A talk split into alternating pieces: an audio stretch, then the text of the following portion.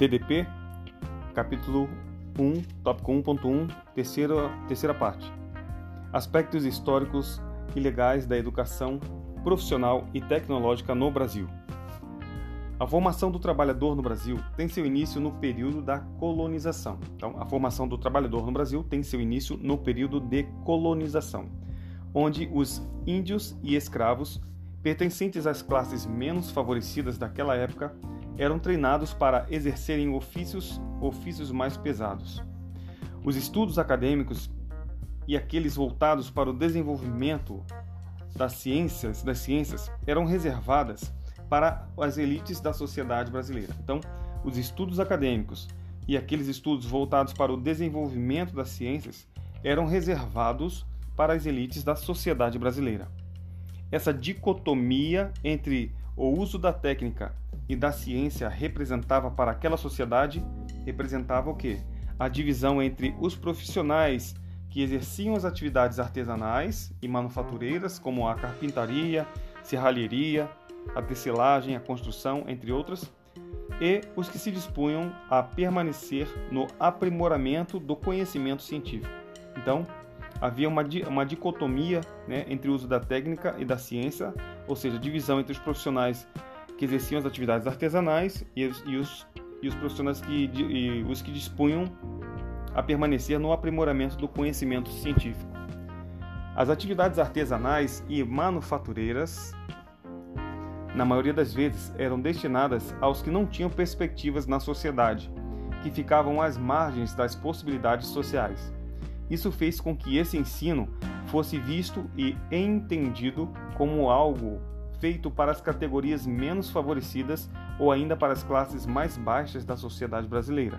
Então, as atividades artesanais e manufatureiras, na maioria das vezes, eram destinadas aos que não tinham perspectivas na sociedade, que ficavam às margens das possibilidades sociais.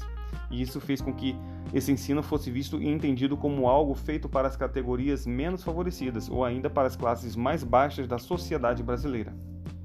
O Brasil começa a sua industrialização, industrialização somente em 1930, momento no qual a preocupação de uma adequada formação de mão de obra começa a tomar um, um maior escopo. Então, em 1930, que é quando começou a industrialização no Brasil, né, houve uma preocupação pela formação da mão de obra. É, então, isso começou a tomar mais maior escopo. Nesse período, a Inspetoria do Ensino Profissional Técnico, a Inspetoria do Ensino Profissional Técnico, a partir do Ministério da Educação e da Saúde Pública, começa a supervisionar as escolas de aprendizes artífices que eram ligadas ao Ministério da Agricultura, tá? Então, é, o Ministério da Educação e da Saúde Pública começa a supervisionar as escolas de aprendizes artífices que eram ligadas ao Ministério da Agricultura. Essa remodelação promoveu uma considerável expansão e melhoria dessas escolas, além de políticas de criação de novas escolas industriais e introdução de novas especializações nas escolas existentes. Então, repetindo essa parte aí, essa remodelação promoveu uma considerável expansão e melhoria dessas escolas, é, dessas escolas, além de políticas de criação de novas escolas industriais e introdução de novas especializações nas escolas existentes. Esse período, período ali de 1930, né, é marcado também pela Constituição de 1937. Então, na década de 30, é um período também marcado pela Constituição, a qual foi a primeira dentre as constituições do Brasil a abordar especificamente o ensino profissional, técnico e industrial. Então, esse período, época que surgiu a primeira Constituição, é, é, passou a abordar então especificamente o ensino profissional, técnico e industrial. Ela esclarece que as escolas pré-vocacionais pré e profissionais, destinadas às classes menos favorecidas, constituíam dever do Estado, a quem competia com a colaboração das indústrias e dos sindicatos econômicos, criar, na esfera de sua especialidade, escolas de aprendizes destinadas aos filhos de seus operários e associados. Repetindo essa parte aí. Então, É, esse período é marcado também pela Constituição de 37, a qual foi a primeira dentre as constituições do Brasil a abordar especificamente o ensino profissional, técnico e industrial. Ela, ou melhor, ela esclarece que as escolas pré-vocacionais e profissionais destinadas às classes menos favorecidas, então pode haver uma pergunta: é, quais eram as escolas destinadas às classes menos favorecidas? A resposta estão escolas pré-vocacionais e profissionais, tá? Então, destinadas às classes menos favorecidas constituíam dever do Estado, a quem competia, a quem o Estado competia com a colaboração das indústrias e dos sindicatos econômicos, competia a eles o que? Criar, na esfera de sua especialidade, escolas de aprendizes, escola de aprendizes, destinadas aos filhos de seus operários e associados. Então, era um dever do Estado, em colaboração com as indústrias e sindicatos, criar escola de aprendizes, a Constituição de 37, 1937 inaugura uma preocupação legal acerca da educação profissional. Tal, tal preocupação ganha maior vulto com a promulgação da Lei 9.394 de 96, segunda Lei de Diretrizes e Bases da Educação Nacional, LDBEN. Essa LDBEN alterou o aspecto assistencialista dado à educação profissional para uma perspectiva voltada à inclusão social e certificação profissional.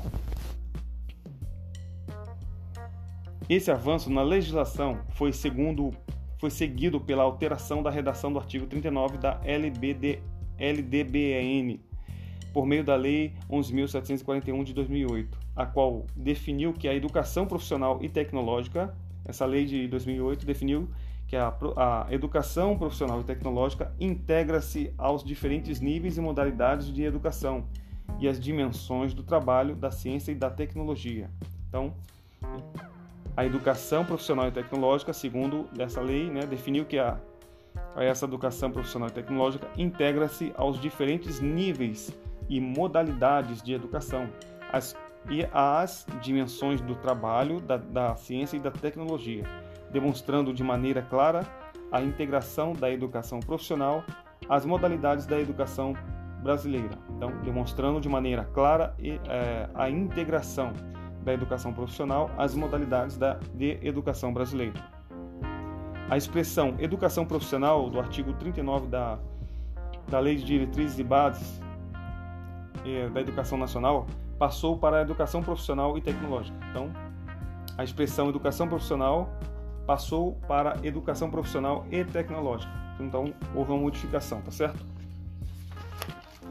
O redimensionamento, redimensionamento, a institucionalização e a integração das ações da educação profissional e tecnológica aos diferentes níveis e modalidades de educação e as dimensões do trabalho, da ciência, da tecnologia e da cultura brasileira foi um passo importante para o fortalecimento de suas práticas educativas.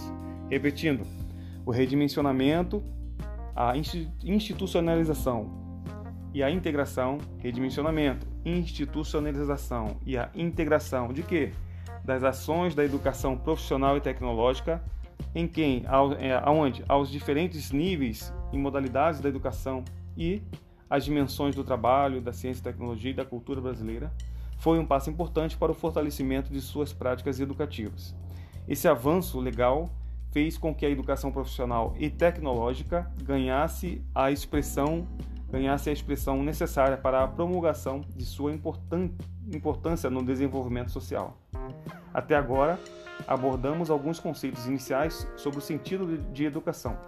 Sentido de educação, nos apoiando no entendimento sobre a interação entre as pessoas e o meio em que vivem. Distinguimos a educação profissional, sua evolução e legalidade no Brasil. A partir da visão sobre o que é educação profissional, seguiremos falando sobre o treinamento e desenvolvimento profissional nas organizações.